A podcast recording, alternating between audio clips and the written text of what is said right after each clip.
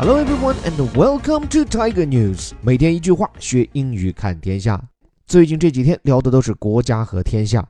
今天换换胃口，我们聊一个困扰了人类千百年的严肃话题，就是猫跟狗究竟谁更聪明？各位同学，不要听到标题就放松了你们紧绷的神经。在我们这里真的很严肃，好不好？这篇文章不是八卦，不是鸡汤，而是《纽约时报》刚刚刊载出来的新闻，依据的是一份最新出炉的报告，有望为这场猫狗之争画下历史性的句点。那么这份研究究竟有怎样的发现？而且除了猫跟狗，这份关于哪个动物更聪明的研究，到底还有哪些有意思的发现？我们这就走起《纽约时报》的标题。Your dog may be smart, but she's not exceptional。说你的狗狗啊，可能是聪明的，但是它这份聪明啊，并不出众。你看这个标题好直白。首先，这个 but 其实连接的是两个句子，前一个的主语是 your dog，后一个的主语呢一致，但是它换成了 she，这倒很有意思哈。因为大家有没有这样的刻板印象？一说到狗，我们总能想到的是 he 啊，就用他啊，男人的那个他，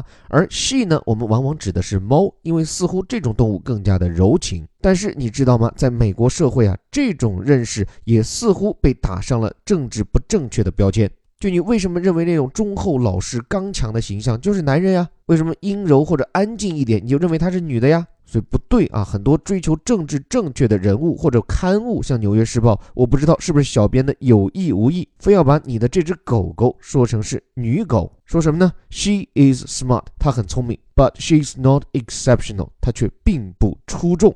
So exceptional means outstanding 啊，就指的是一个出众的嘛，非常好的、杰出的。而且这个词脱胎于 exception，就指的是例外。所以如例外一般的 means unusually good，那就是非一般的好啊，非常好。所以如果我们夸一个学生啊，出类拔萃，he is an exceptional student。如果说一个人呢具有非凡的勇气，叫 exceptional bravery。所以在这里把 smart 跟 exceptional 放在一起，意在表明啊，聪明归聪明，但是呢。并没有超乎常人的那种聪明，不好意思，应该是长猫动物，或者说是其他一些与人亲近而又比较聪明的动物。具体来看看正文里怎么讲哈。In the long simmering dispute over whether dogs are smarter than cats，在这篇文采斐然的《纽约时报》的报道中啊，他说说在这场旷日持久的围绕着究竟狗是不是比猫要更聪明的纷争中，这句话里最扎眼的表述 long simmering，什么叫 simmer？这其实是一种烹饪手法，就是炖嘛。It means to boil gently or to cook something slowly by boiling it gently。因为说白了，boil 指的是把什么东西煮沸嘛，所以你很慢的把一样东西煮沸，或者用这种持续慢慢煮沸的方式来做菜，这就是 simmer，也就是我们中国人所讲的炖嘛。或者我记得好像还有一个类似的中文表述，叫做煨啊，就是煨汤的那种煨。而且很有意思啊，顺带说一嘴，就 simmer 这个词怎么来的呢？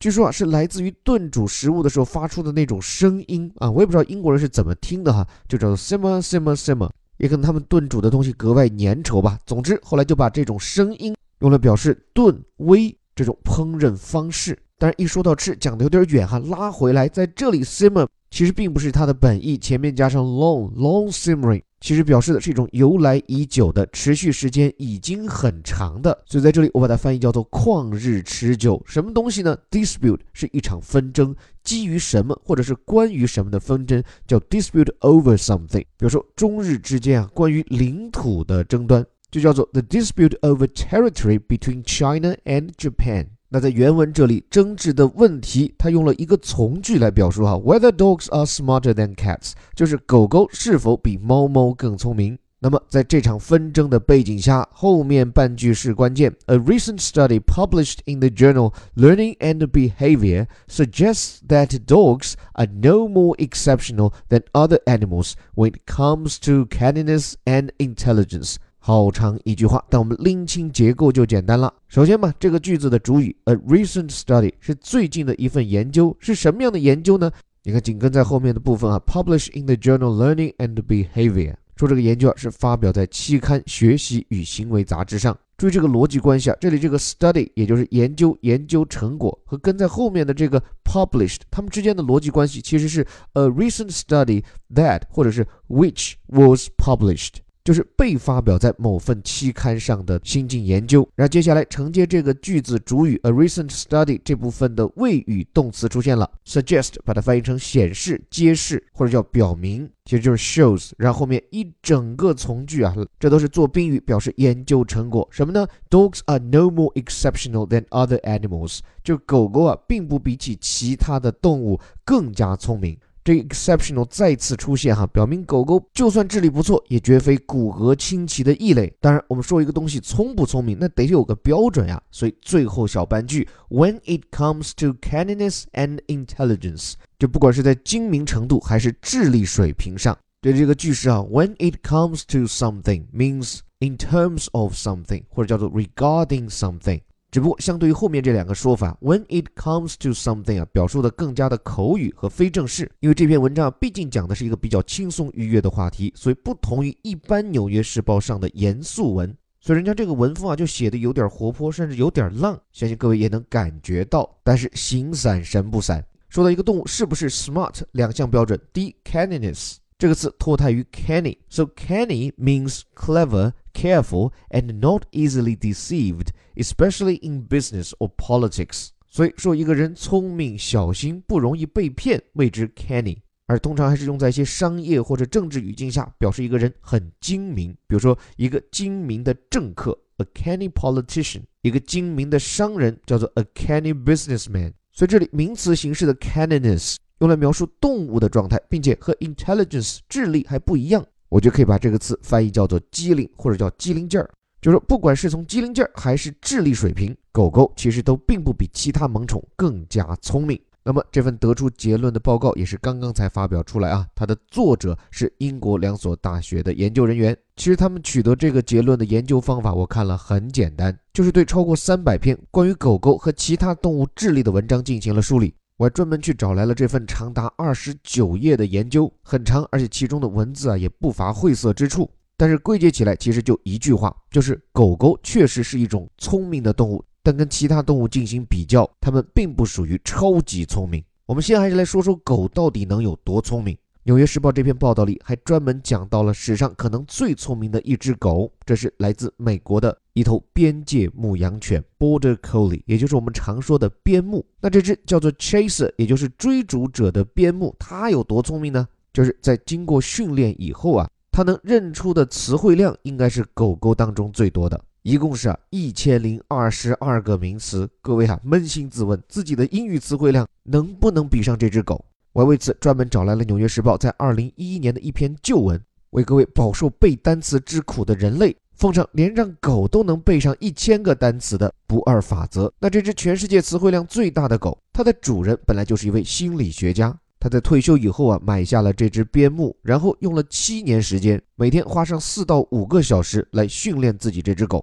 具体教狗怎么来背这些单词呢？其实就是在狗面前啊展示一个物件，然后把这个物件的名字啊叫上四十遍，接下来就把这个物件藏起来，然后要求狗狗把物件找出来，并且在它找的过程中还要重复喊着这个物件的名称。这样一来，大概每天花上四五个小时，能够让狗狗记住一到两个新单词。当然了，每个月还要进行定期的复习，对于狗狗印象不深的词汇还要加以强化。而且，由于这种学习方法的限制，这只叫 Chaser 的狗狗，它记住的单词其实都是相应物件的名字，比如说各种各样的狗玩具。所以，它的这一千多个词汇里有八百个，其实就各种各样用布偶缝制的动物。有一百一十六个指代的是各种各样的球，有二十六个词汇对应的是不同的飞盘。但是，就即便这样，一千零二十二个名词，这比起很多人的英语词汇量还要大。所以看到这里，我忍不住小结一句：就我们人类再怎么着，也比狗狗聪明一点点，不是吗？那连狗都能记住单词，我们又为什么不可以？所以这个故事给我们的背单词启发就在于，一定要反复、反复、反复，一个单词念上四十遍，连狗都会背了。说远了，讲回今天的正题。虽然有这只神奇的单词大王，但多数狗狗的智慧啊，根据这篇报告，其实也并不比其他动物强到哪儿去。在这份研究中，科学家把狗狗智力的参照对象分成了三组，包括了狗的祖先，就是那些食肉动物 （carnivores），也包括了那些在社会上流浪的动物 （social hunters），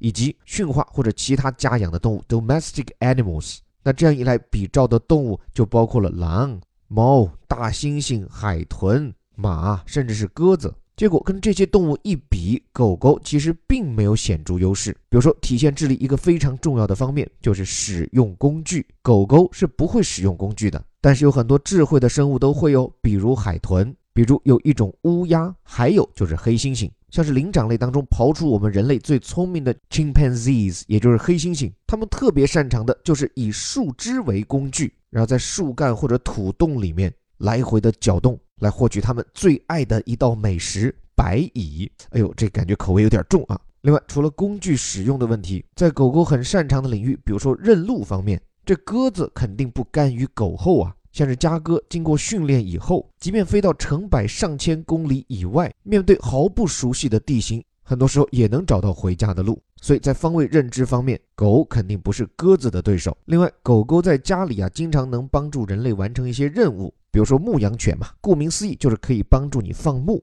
但其实，在这方面，马也可以做到呀。甚至大多数狗的认知水平，如果是猫，在经过驯化以后，同样也能做到。而经常我们会觉得狗比猫更聪明。在《纽约时报》这篇报道里，专家就讲到，其实很大程度啊，是由于狗比猫更听话。就说白了，它们跟人类更亲近，你让我怎么干，我就怎么学。而猫呢，这个各位都懂，人家就这么高冷，看着人家不给你反馈，不是因为人家笨，而是人家压根儿就不想跟你玩。所以最后的最后，不管是这份研究还是这篇报道，其实还为我们揭示了一个更深层次的发现，就是我们人类啊，在进行很多研究时，一直存在着一种狗偏好。什么意思呢？就比如说研究动物智力，这关于什么猫的智力啊、马的智力啊，这种研究少之又少。但一旦是关于对狗的智力的研究，特别是要证明它们有多聪明，这种研究立马铺天盖地。就人类啊，对狗的这种高智力的偏好已经到了什么程度啊？我还找到了《纽约时报》今年发表的另一篇文章，就说到科学家们很多时候会把狗视作是跟我们人类更像、更亲近的物种，所以在做一些研究，比如说癌症，就会很自然的想到用狗来做实验。但实际上呢，已经有研究表明，其实，在很多猫猫身上罹患的癌症。往往也是我们人类容易患上的，比如说淋巴癌。但这种肿瘤呢，在狗的身上就比较少。所以实际上，从肿瘤研究来看，选择用猫就比用狗更有意义。只可惜，即便是严谨客观的科学家，在选择实验动物时，也会有样本偏见。就说到底嘛，比起其他任何动物，即便是猫，人类对它们的器重程度或者是欣赏程度，也远不及狗。而对于这背后的原因，就像今天这篇文章最后所讲到的那样。因为狗狗比起其他任何的动物都与我们人类更亲近，而且似乎也更懂我们。所以说，We are not trying to say dogs are stupid。我们都努力的不把狗狗说成是愚蠢的，或者至少有一点是我们人类已经形成的共识，那就是 They are all good dogs。就但凡是只狗，那都一定是好狗。所以最后的最后，我再打一个圆场啊！就如果你是爱狗人士，没错，你家狗狗真的很聪明。但如果你爱的是猫，那你现在也可以扬眉吐气。猫不是比狗笨，猫只是不怎么爱搭理你。但是不管你爱的是谁，我发现，谁都觉得自家宠物很聪明。用我的歪理来解释，就是很简单，就是因为陷入爱恋中的人，他的智力总归会下降。所以不是你家的猫狗太聪明。而是吸猫吸狗吸上瘾的你，智力出了问题。最后提醒各位愚蠢的人类，这里是周一到周五带你读懂世界电影机报刊头版头条的虎哥微头条。如果你认可我们的理念，不满足于这里的标题加导语，还希望用细猫细狗后硕果仅存的智力，和我们一起借助顶级外刊的深度好文，一方面系统性的像狗狗一样的背单词学英语。另一方面还能开拓眼界、磨砺思维。那欢迎你订阅我们的顶级外刊轻读课，具体的免费试听和报名方法可以关注我的微信公众号“在下林伯虎”。最后还是那句口号：我们每天一句话，学英语看天下。我是林伯虎，我们明天旺旺旺。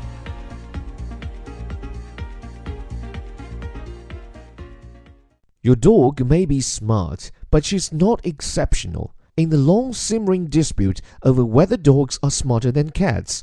A recent study published in the journal Learning and Behavior suggests that dogs are no more exceptional than other animals when it comes to canniness and intelligence.